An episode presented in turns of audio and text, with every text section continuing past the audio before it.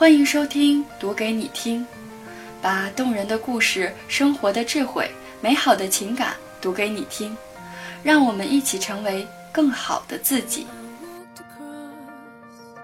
《小王子》原文赏析：所有的大人最初都是孩子。献给李翁沃斯。我恳请读到这本书的孩子。原谅我把它献给一个大人，我有正当的理由。这个大人是我在人世间最好的朋友。我还有个理由，他能理解一切，包括给小孩看的书。我有第三个理由，他生活在法国，现在又饿又冷，他需要安慰。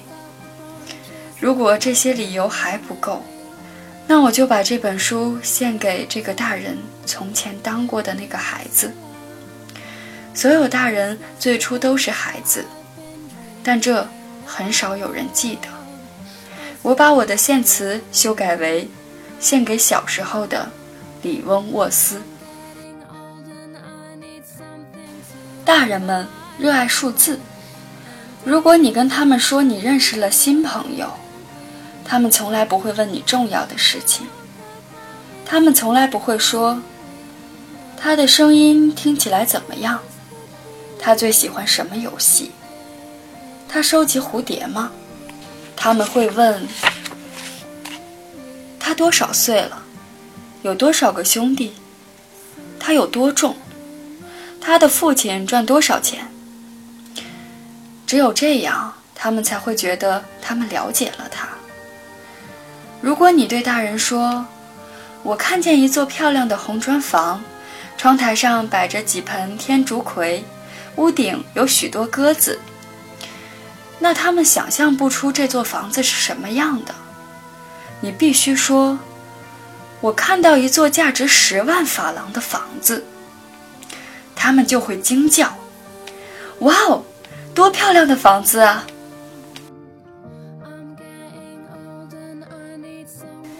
再见，他对花儿说。但他没有回答。再见，他又说。花儿咳嗽了，但这并不是因为他着了凉。我以前很笨。他终于开口了。对不起，祝你幸福。他很惊讶，花儿居然没有责怪他。他愣住了。玻璃罩也停在了半空。他无法理解这种平静的甜蜜。是的，我是爱你的，花儿说。你却什么都不知道，这是我的错。没关系，但你和我一样笨。祝你幸福。嗯，把玻璃罩拿走吧。我再也不想要它了。可是会有风的呀。我的感冒没那么严重，夜里凉爽的空气对我也有好处。我可是花耶。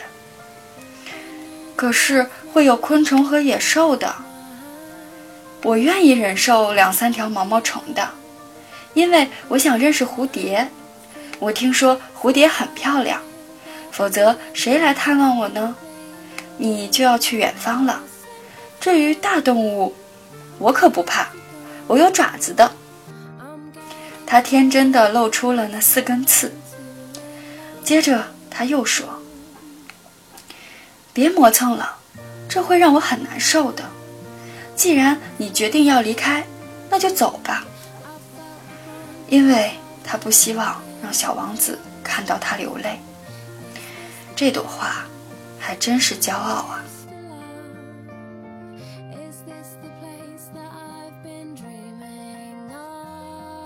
小王子说：“我在找朋友。驯化是什么意思呢？这是常常被遗忘的事情。”狐狸说：“他的意思是说创造关系。创造关系。是啊。”狐狸说：“对我来说，你无非是个孩子，和其他成千上万个孩子没有什么区别。我不需要你，你也不需要我。对你来说，我无非是只狐狸，和其他成千上万只狐狸没有什么不同。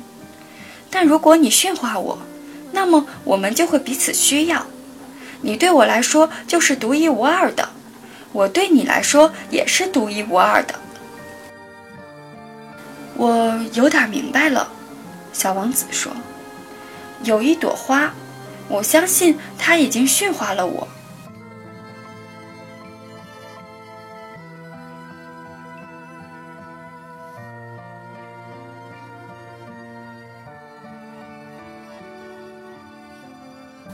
我的生活很单调，我猎杀鸡，人猎杀我，所有的鸡都是相同的，所有的人也是相同的。我已经有点厌倦，但如果你驯化我，我的生活将会充满阳光，我将能够辨别一种与众不同的脚步声。别人的脚步声会让我躲到地下，而你的脚步声就像音乐般美好，会让我走出洞穴。还有，你看，你看到那片麦田吗？我不吃面包，小麦对我来说没有用，麦田不会让我想起什么，这是很悲哀的。但你的头发是金色的，所以你来驯化我是很美好的事情。小麦也是金色的，到时它将会让我想起你。我会喜欢风吹过麦穗的声音。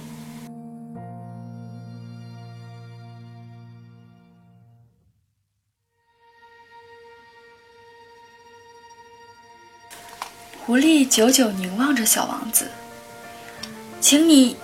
请你驯化我，他说。没问题，小王子回答说。但我没有多少时间，我还有许多朋友要结识，还有许多事情要了解。你只能了解你驯化的东西，狐狸说。人类再也没有时间去了解什么东西了，他们无论需要什么，都到商店里买现成的，但商店里不卖朋友。所以人类再也交不到朋友。如果你想找个朋友，请驯化我。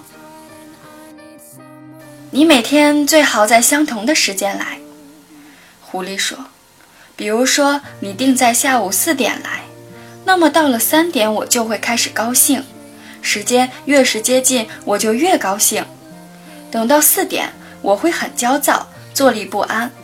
我已经发现幸福的代价。”但如果你每天在不同的时间来，我就不知道该在什么时候开始期待你的到来。我们需要仪式。仪式是什么？小王子说。这也是经常被遗忘的事情。狐狸说。它使得某个日子区别于其他日子，某个时刻不同于其他时刻。例如，那些猎人就有个仪式。每逢星期四，他们会和村里的女孩跳舞，所以星期四是个美好的日子。我可以到葡萄园里散步，但如果猎人并不在固定的日子跳舞，所有的日子都是相同的，那我就没有假期了。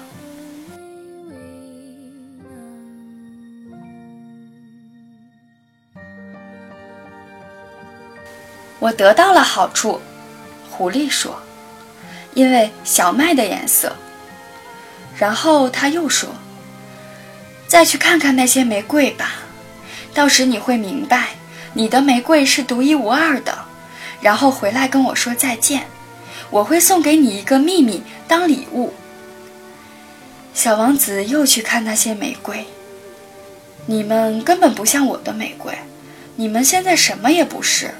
他说：“没有人驯化你们。”你们也没有驯化任何人，你们就像先前那只狐狸，它原本只是普通的狐狸，和其他成千上万只狐狸没有什么不同。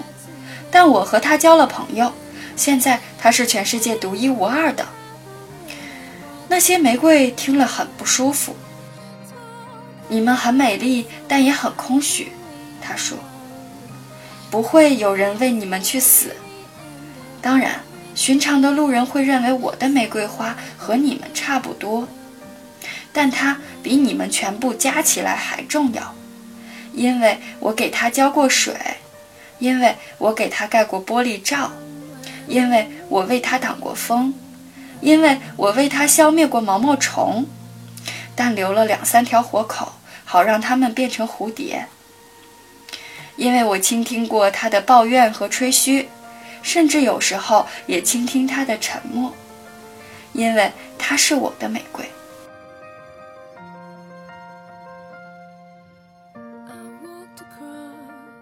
今晚就满一周年了，我的星球将会出现在我去年的降落点的正上方。小家伙，这些有关蛇、约会和星星的故事，其实只是一场噩梦，对吧？但他没有回答我的问题。他说：“重要的东西，眼睛是看不见的。当然，就像那朵花。”如果你爱上一朵生长在某颗星球上的花，当你抬头望着夜空时，你会感到很甜蜜，仿佛所有的星星都开满了鲜花。当然，就像那泉水，你给我喝的水就像音乐那样美妙，因为轱辘和绳子。你还记得吗？那泉水很甜美。当然。将来你可以在夜里望望星空，我的星球太小了，没办法指给你看，这样更好。对你来说，我的星星只是许多星星中的一颗，这样你看到所有的星星都会喜欢，他们将会成为你的朋友。还有啊，我准备送你一份礼物，哼哼，他又笑起来。小家伙呀，小家伙。我喜欢听你的笑声，这正是我要送给你的礼物。它就像我们喝过的泉水。你这句话是什么意思呢？星星对不同的人来说有不同的意义。对旅行的人来说，星星是指路的向导；对有些人来说，他们是细微的亮光；对学者来说，他们是研究课题。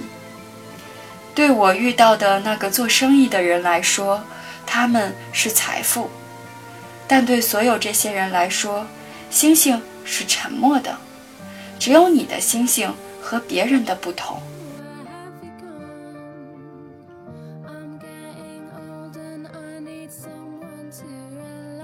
好了，今天的节目就到这里。